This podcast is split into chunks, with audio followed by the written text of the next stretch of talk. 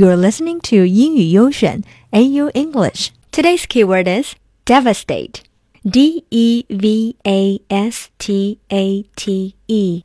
If something devastates a place, it damages the place very badly or destroys it totally.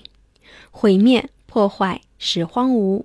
这个词既可以用在人身上，也可以用在破坏一个地方、一个区域上。Here is an example. He was devastated by his grave when his son died. 他因为儿子的去世伤心欲绝。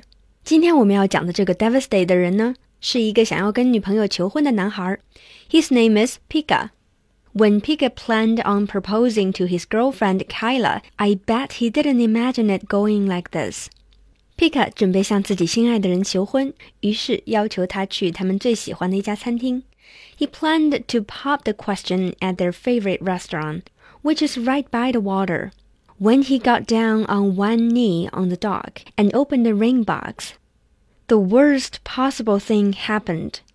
The ring fell out and sunk into the ocean. 鼓足勇气单膝下跪之后，刚把戒指从盒子里面拿出来，万万没想到，戒指跳出盒子，一个优雅的转身落入大海了。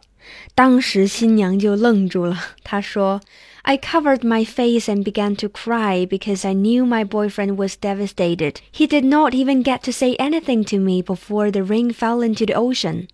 这个准新郎当时估计也是万念俱灰、万劫不复、万分丢脸、万万没想到啊！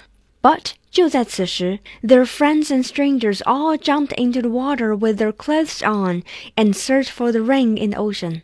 戒指找了一个小时左右。The ring was finally recovered by a man named Kyle。戒指找回来了，昏害的球啊！Picca reassumed his kneeling position and proposed, and of course the girl said yes. 事后，周围的人都非常非常开心。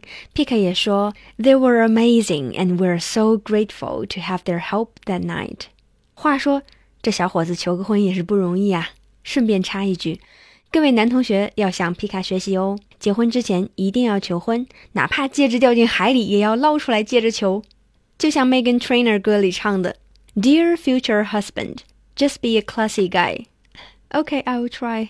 Dear future husband, just be a classy guy. Buy me a ring, buy buy me a ring.